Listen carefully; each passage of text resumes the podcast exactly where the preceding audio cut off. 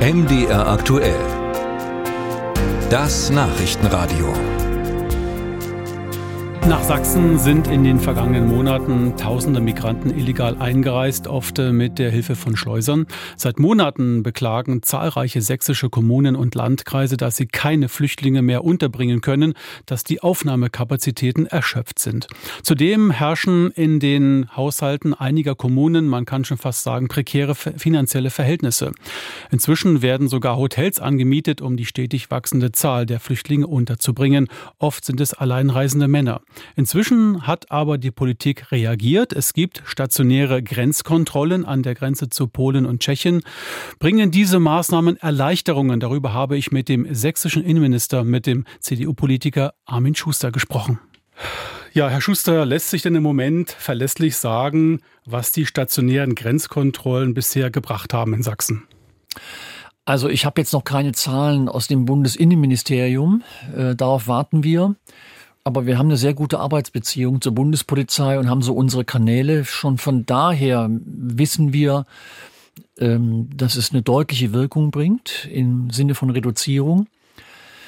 Was uns sehr sicher macht, ist, dass wir mit der Landespolizei, die ich ja im Hinterland äh, der Grenze äh, eingesetzt habe zur Unterstützung, kaum noch Aufgriffe äh, zu verzeichnen sind. Das heißt, wir haben einen deutlichen Rückgang. Im September hat die Landespolizei im Hinterland 400 geschleuste, 10 Schleuser pro Woche aufgegriffen. Jetzt äh, sind es vielleicht noch 20 Geschleuste in der Woche und keine Schleuser mehr. Also daran spürt man, dass die Wirkung vorne unmittelbar auf der Grenzlinie da sein muss. Nur, das ist nicht das Einzige, worauf es uns ankommt. Es geht auch darum, dass wir diese wilden Verfolgungsfahrten, diese Fluchten der Schleuser äh, unterbinden können. Es gibt keine schweren Unfälle mehr.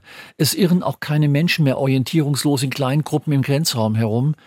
Ähm, all das konnten wir jetzt äh, deutlich bemerken.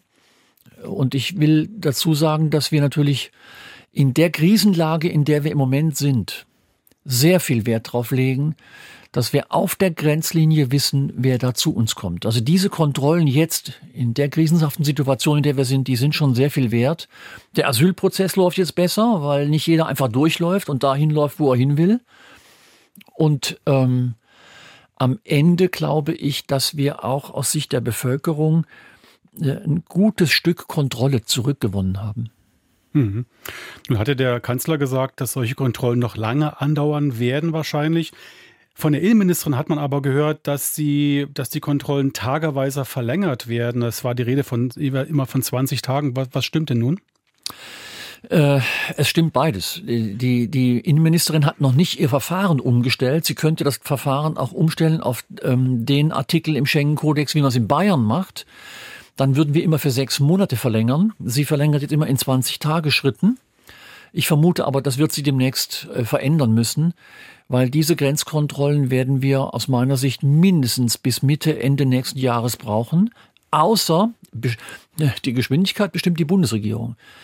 Außer die Bundesregierung schafft äh, Lösungen international und auf europäischer Ebene, dass es diese Grenzkontrollen nicht mehr braucht, weil das muss das Ziel sein. Aber dafür braucht die Bundesregierung einen Kurswechsel, aber einen spürbaren. Sie haben das Stichwort genannt, äh, Herr Schuster. International, schauen wir mal kurz nach Dänemark. Da wird ja immer gesagt, warum wird nicht das dänische Modell einfach eingeführt in Sachsen?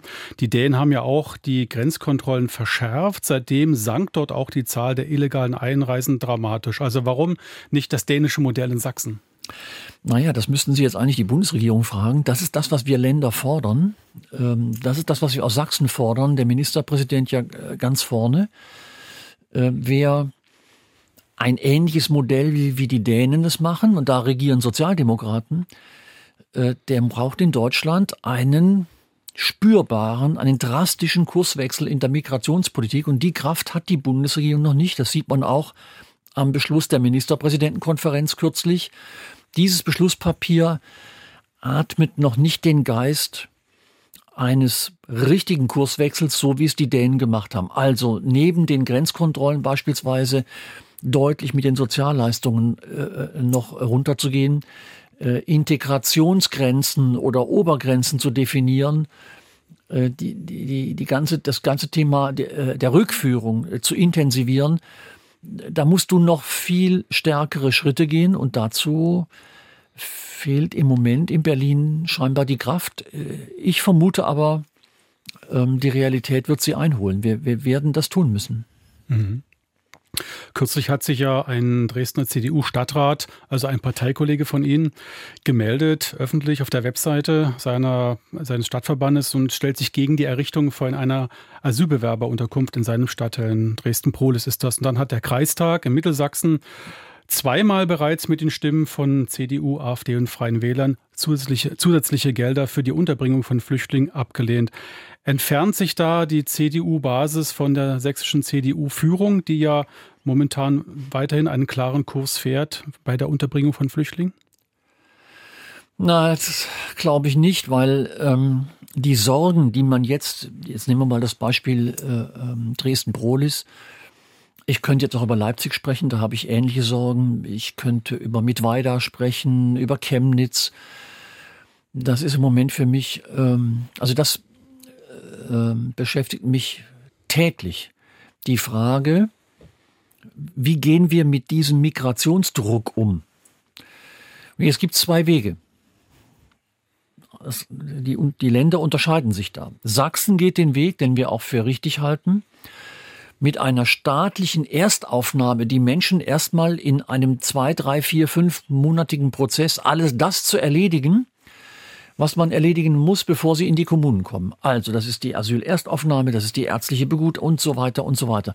Das heißt, die Menschen in Sachsen werden erst auf die Kommunen verteilt, wenn wir den kompletten Anfangsprozess mit dem Bundesamt für Migration gemacht haben. Dafür brauchen wir Einrichtungen. Das sind im Moment um die neun bis neuneinhalbtausend Plätze und dafür suche ich im ganzen Land permanent Liegenschaften. Äh, das Ziel ist, die Kommunen nicht zu überfordern.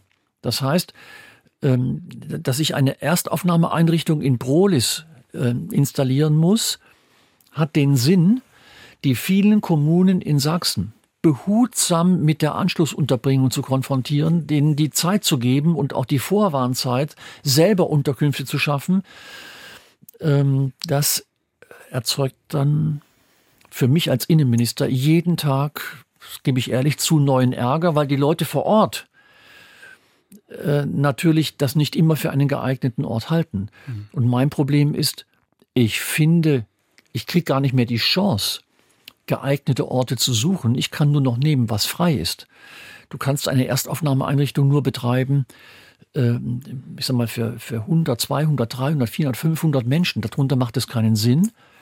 Und dafür brauchst du größere Einrichtungen diese Plätze zu finden, das ist die Kunst und das gebe ich ehrlich zu, da verärgern wir, wenn die gleichen Stadt- und Gemeinderäte aber verstehen würden, dass die Methode dazu dient, die Anschlussunterbringung in den Gemeinden zu erleichtern, dann hilft es vielleicht, aber es ist schwer rüberzubringen.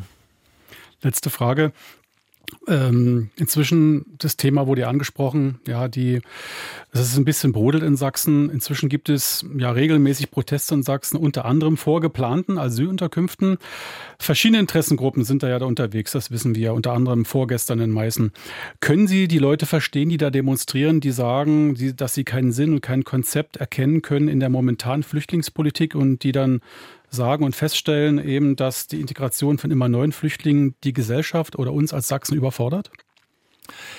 Also das möchte ich gern trennen. Wenn wir, wir erleben Versammlungslagen, also beispielsweise jeden Montag, wir haben in Sachsen rund 50, 60 Versammlungen, jeden Montag noch, ähm, mit etwa 4.000 bis 8.000 Teilnehmern. Wenn in diesen Versammlungen Themen adressiert werden wie Ukraine-Konflikt, äh, teilweise sogar noch Corona-Nachwehen oder Asyl, dann ist das für mich vollkommen legitim, diese Meinung so äh, zu formulieren. Ich kann, muss sie ja nicht haben, aber äh, ist für mich vollkommen ähm, ähm, legitim. Wo ich eine Grenze ziehe, und das würde ich auch jeden bitten, der da mitgeht, ist es vor oder in unmittelbarer Nähe von Flüchtlingsheimen zu tun. Weil das wirkt in einer gewissen Weise schon übergriffig auf diese Menschen oder vielleicht auf Menschen, die nicht wissen, dass es nur Worte sein sollen und eventuell irgendwann zur Tat schreiten. Und wir haben leider schon bestimmt zwei, drei, vier Mal diesen Quasi-Automatismus, eine Versammlung vor einem Flüchtlingsheim und zwei Tage später der Brandanschlag. Nicht nur am Spreehotel Bautzen, sondern auch in Dresden. Das würde ich einfach jeden bitten zu bedenken, wenn er sich versammelt, diese Meinung muss man nicht vor einem Flüchtlingsheim kundtun. Auch das, ähm, der Hausfriedensbruch, den wir vor kurzem hatten, mit dem Banner und dem Plakat, das sind alles Übergriffigkeiten. Das, das buche ich nicht mehr unter schlichter Meinungsäußerung. Da geht man einen Schritt weiter und das hat eventuell Folgerungen. Ich weiß gar nicht, ob jeder gern möchte, später dass er da dabei gewesen ist, wenn dann so ein Flüchtlingsheim eventuell in Brand gesetzt wird. Und ähm, ähm, da sind wir sehr dahinterher. Ähm, das gilt übrigens auch für die Bedrohungen von Amts- und Mandatsträgern. Bürgermeistern, äh, Ehrenamtlern. Das geht bis zu Ministern und Ministerpräsidenten. Das geht einfach alles zu weit. Und deswegen werde ich auch in der Innenministerkonferenz dazu einen Vorschlag unterbreiten, dass wir da das Strafgesetzbuch nochmal anschärfen.